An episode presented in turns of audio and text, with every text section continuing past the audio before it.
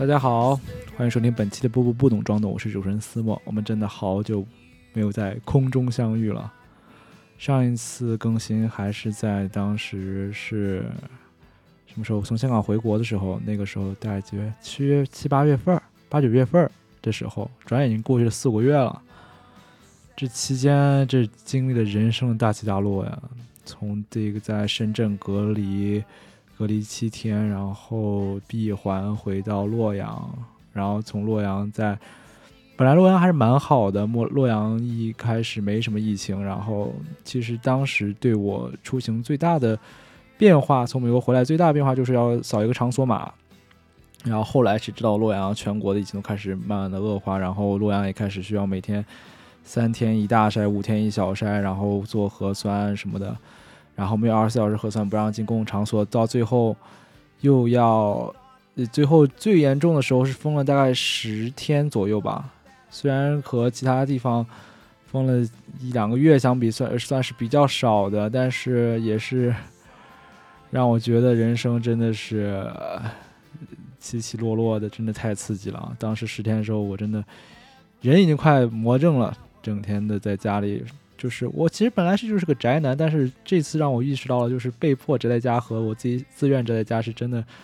完全不一样的心理感受啊。然后慢慢的时间来到了这个十二月份，终于放开之后，大家可以自由出行了。这这期间我还谈了恋爱，还去杭州网恋奔现，还去北京考雅思。到现在我来说，我可以说生活确实和疫情之前的已经没有什么很大的不同了。当然。这些慢慢变好的、慢慢变得像原来的生活一样好的阶段呢，伴随着很多人的离开，很多老人嗯去世之类的事情，由于新冠。这本次要讲这个电影，其实跟离开也有关系。这个电影的名字就叫做《晒后假日》，叫做英文名是《After Sun》。这个电影和最近很火的一些影影视作品有很多相似之处，比如他们。像最近很火的《白莲花度假村》第二第二季和，或者是之前的戛纳金棕榈大奖《悲情三角》，他们都是讲的是一个旅行或者说是度假的故事。他们都是在海边，都是很有阳光。这部电影和其他两部那些讽刺的内核是完全不一样的。这个这个电影没有很宏观的视角去描述一些某个阶层之间的关系，只是。它很小，就是一个家庭范围之内的东西。两个片中两个重要角色，也就是这个父亲的角色和小女儿九岁的小女儿苏菲，他们之间就是来到了这个土耳其的一个小镇，一个海边的小镇上来度过他们的一个假期。因为为什么只有他们两个人呢？因为他们就是这个苏菲是一个单亲家庭，他的父亲。和这个他的母亲离婚了，这次是是他和他父亲单独的一次亲子旅行。哎，我刚才真的录的断断续续的，我已经感觉已经丧失了大段输出的能力了，跟之前一样。那我就慢慢说吧。这个电影它给我很复杂的感觉，因为它中间有三段时间线，一一段时间线就是他现在在旅行这个时间线，另一段时间，第二段时间线呢？就是他们，他父亲就是 Sophie 和他父亲是在一个呃舞池中跳舞。他舞池是那种迪厅那种感觉，就是很多很频闪的灯光。其次，第三第三个时间线就是 Sophie 已经长大成人，他和他的伴侣然后在一起睡觉，他们好像还有一个孩子的一个时间线。这三个时间线一直在，其实第三个时间线很少，就几个镜头，但是那个闪光的场景，舞池里闪光的场景和。最开始，它整个电影的主时间线就是在旅行这个时间线一直在交叉，让人看的非常的有一种有一种不明所以的感觉。我在看电影的时候就一直在想，它这个舞池到底代表了什么？后来我短暂给的就是给他理解成这个是父亲的这个内心的世界，我是这样理解的。因为这个父亲在电影中是一个非常脆弱的男人的形象，他。会一个人在没女儿不在的时候偷偷哭，会有一些，甚至有一些想自杀的行为。就当时他有一次，就是他和他的女儿发生了分歧之后，他的女儿，呃，给他们，他是在度假嘛？度假他这个度假旅行团会有自己组织的活动，每个人上台去表演一些节目。呃，这个女儿给父亲在没跟他父亲说的时候，给他报名了他们俩的唱要唱歌，唱的就是我们我开头放的那个叫做《Lost My Religion》这首歌。但是他父亲觉得这是一个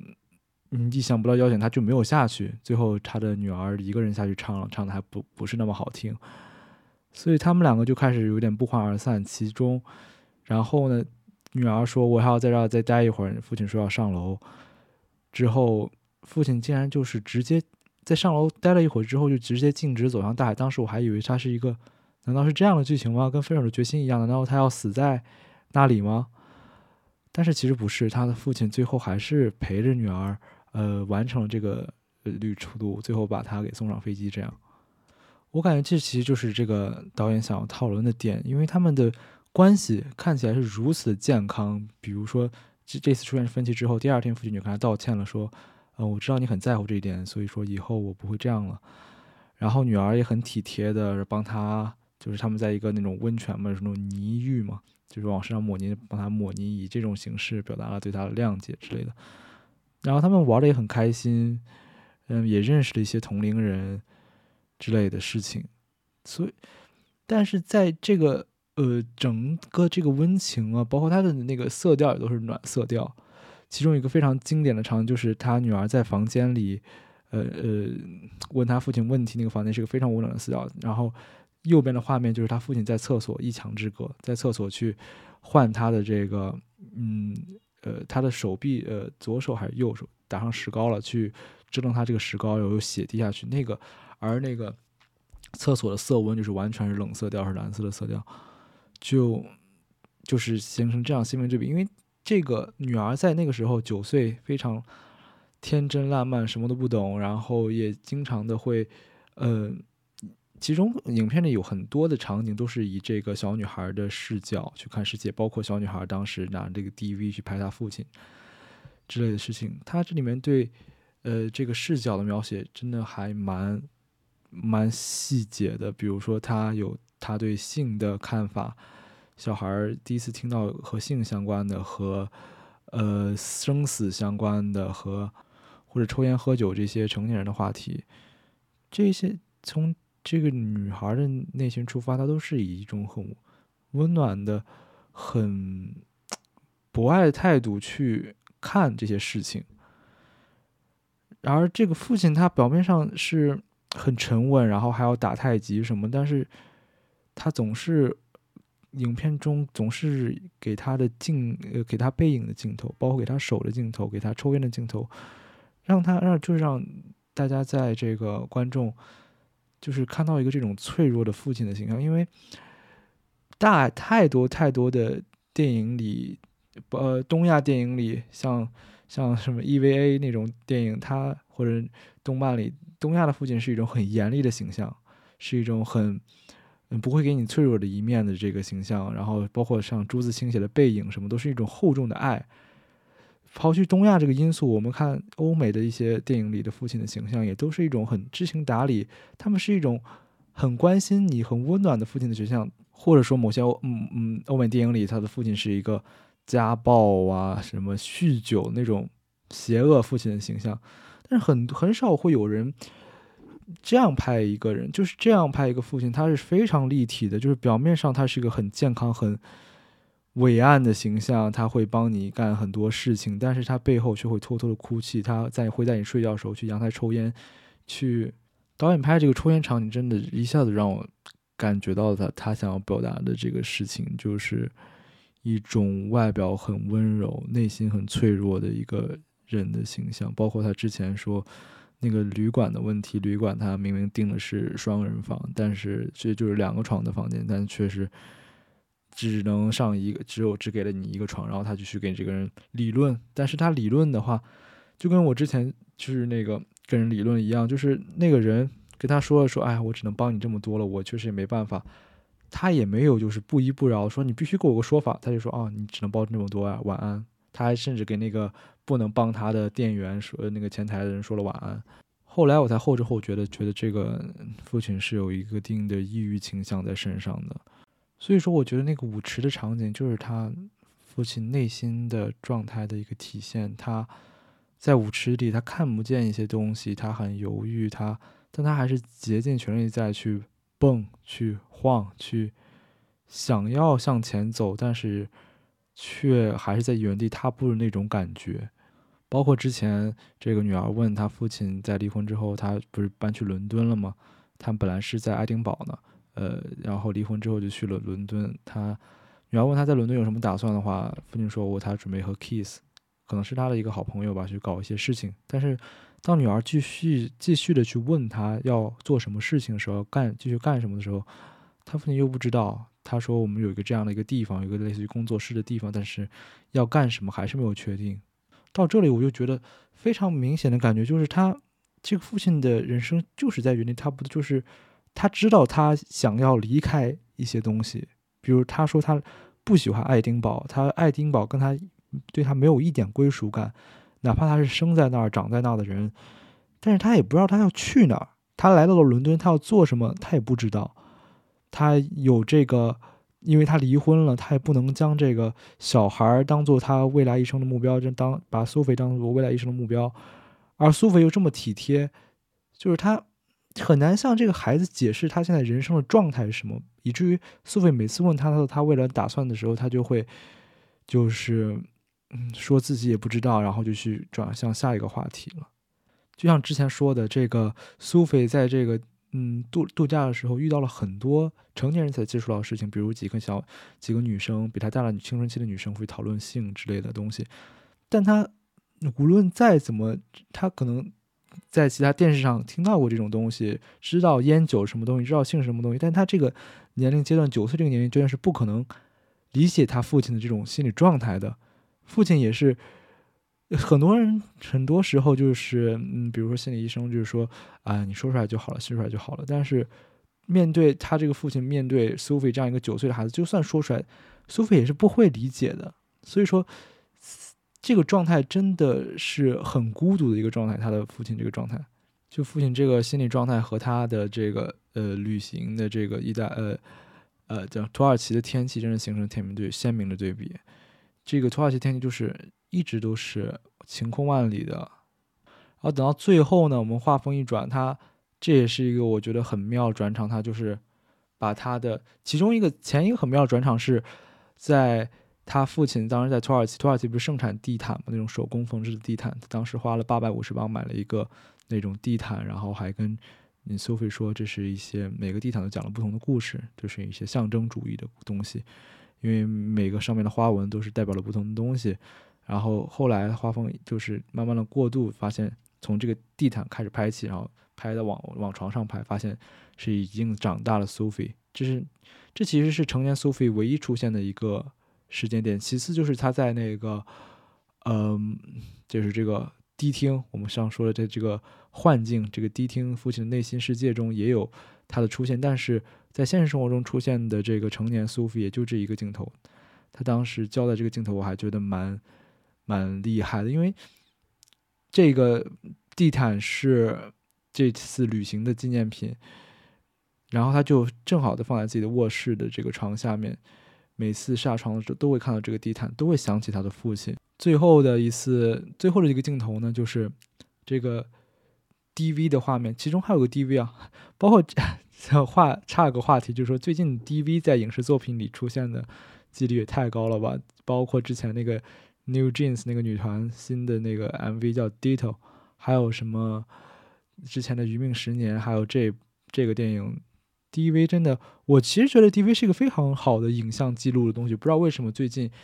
呃，没有视频厂，没有这些大的相机厂商去更新这套产品线啊。他们现在都在更新无反单，呃，都在更新无反，他以以及很多 Vlog 博主啊什么的，全都是用。无反镜加上一个大相大相机加上大镜头来进行创作，或者那种小的卡片机，我觉得 DV 它你给它做到一个嗯一英寸或者说是 APS-C 画幅的感觉，我觉得是非常适合这种 Vlog 的，因为它可以长时间拍摄，它很小，可以直接放到包里，不用再专门背一个相机包什么的。啊，反正就是岔开话题。我而且我觉得 DV 应该以后也会涨价了，经过这些最近频繁的在又在影视作品中出现的这个势头啊。我们继续说 DV 的画面，DV 的画面它，嗯，定格在呃，他父亲送他女儿到机场，女儿最后跟他告别的情况，然后定格，然后慢慢镜头开始移动，发现这是一个，嗯，大彩电上的一个画面，慢慢转转转转到看彩电的这个成年的苏菲身上，然后再转转转转转，转到当时和给他给苏菲拍，就是拿着 DV 的苏菲的父亲的画面，这个转场简直太妙了，这个旋转就是让。他们小的时候的苏菲，成年的父亲和现在的苏菲三个人的宇宙好像就时空好像贯通了，然后我们也可以就是推测到现在他的父亲应该已经不在了，就像杨德昌那个那个电影《海滩的一天》，就是他就消失了，他可能是去世了，当然电导演没有告诉我们他是去世了还是离开了还是因为什么样的变故，当然。大部分人猜的是这个父亲受抑郁症的折磨，最后自杀了。因为这个电影里有很多暗示自杀的镜头，比如说当时父亲走向海里，和之前父亲会在站在这个阳台上的那个栏杆上，在保持平衡的一个一个画面。就是在这个时候，这个成年的苏菲在这个镜头时候，我们可以看到成年苏菲从这个只言片语中，从他的对父亲的回忆和这个 DV 的画面中。他在现在的苏菲应该是可以理解当年父亲陪他旅游的时候的那个状态，那个心理状态是并不是那么好的。他也可以或许从这个 DV 和他的回忆之中知道，原来哦，原来那个时候父亲已经是就是能看出他要离去的端倪了。这个苏菲或许在想，在现在的我，如果是现在的我和当时的父亲去度假去旅游，或许我是不是能够救他，或者说。我是否能够让他带他走出这个抑郁的阴霾呢？当然，离开的人终究是离开了，就在自己的故事里留下来的人或者活下来的人，就像电影中的苏菲一样，他只能的是无限的去循环当时的场景，无限的去回忆当时的场景。说，或许在这个时间点，我说了这句话，是不是父亲就不会死，或或是不是父亲就不会离开呢？这个就是观众，呃，导演留给观众要去想的东西，导演给观众的留白。说真的，他们当时这个这个旋转，那个把时空打通的那个镜头实在太妙了。还有就是导演用温馨的外表去套一个很阴冷的故事的这个想法也太妙了。就包括我之前说的那个，嗯，旅游时候那个能冷暖色调对比，和现在。成年的苏菲去看父亲，他和父父亲小时候留下那个录像时候的这种对比，因为当时的录像是很温馨的，包括那画质也不是很好，就是很晃，但是特别的温馨，非常有生活感。然后他现在成年了，作为一个可以理解父亲的这样的一个人存在，他现在看的心情肯定并不是像当时那么开心和懵懂了，他在想的肯定是一些。一些遗憾的事情，所以说这个导演这个对比做的实在是太好了，而且这个还是这个导演的处女作，我真的无法想象以后的电影会是怎么样的。而主要是这个 电影的时长也很好，它是一个小时四十分钟。我现在觉得，之前我觉得电影的合格时长大概就是在一百分钟左右，这个是非常完美的这个时长，真的不错。这种电影就是。不是那种嗯三分钟讲电影的电影，就是可以给你讲解的东西，因为它并没有一个非常好呃非常前后逻辑分明的故事线，就是因为这个东西，所以导致这个东西，它只是在平行的讲了一个度假的故事，它也没有讲对谁的讽刺，也没有讲很深刻的内核。嗯，要说非得说内核的话，我感觉其实就是成年的 Sophie 对于父亲当时。的一个怀念的心态吧。讲电影也不可能讲说他们这次来到了这个游乐场玩，这次又去到海滩玩，他们进行了一些对话。因为这个电影三分钟这种快餐式讲电影的内核，就是他们把对话和场景都精简了，把镜头的运动啊什么的全都精简了，只说情节。这个就是你无法只说情节，你必须要靠，比如说他对一个手的镜头和他对。背和他，呃，父亲背身去海的镜头，这些镜头给你带来的情绪，才是这个电影最主要想表达的东西。如果用所谓一句话来讲，总结这部电影的话，我觉得导演想告诉我们的是，我们现在活下来的人对于那些已经离去的人的态度，是否会随着时间而变化？是否会，是否会因为想起了回忆中的某些细节而对他们的，而对他们的离离开而感到遗憾或者后悔？我们是无法像跟之前离开的人进行对话的。我们只能一遍又一遍的现在和对他们的回忆里懊悔着自己，如果当时这么做就好了，如果当时多团聚一下，多跟他说一会儿话，会不会结果不一样？但是有时候我们也清楚的知道，在以小时候或从前那个自己是无法。进行这样的对话了，因为没有人能够做到完全的感同身受。在这个瞬间，你觉得你跟他感同身受了，而放在当时的自己是根本不可能的事情。在最后旋转这个镜头出现之前呢，这 Sophie 和他父亲在那个度假的小小的酒店里进行了最后的一场队伍吧。他们在舞池里舞蹈扭动。当时的背景音乐是是皇后乐队和 David Bowie 的《Under Pressure》这首歌，完美的展现了当时父这个父亲的心理状态。但是他就算在这样 Under Pressure 的状态下，他无法和自己九岁的女儿诉说他的自己的这种情况，因为他知道他自己说了，他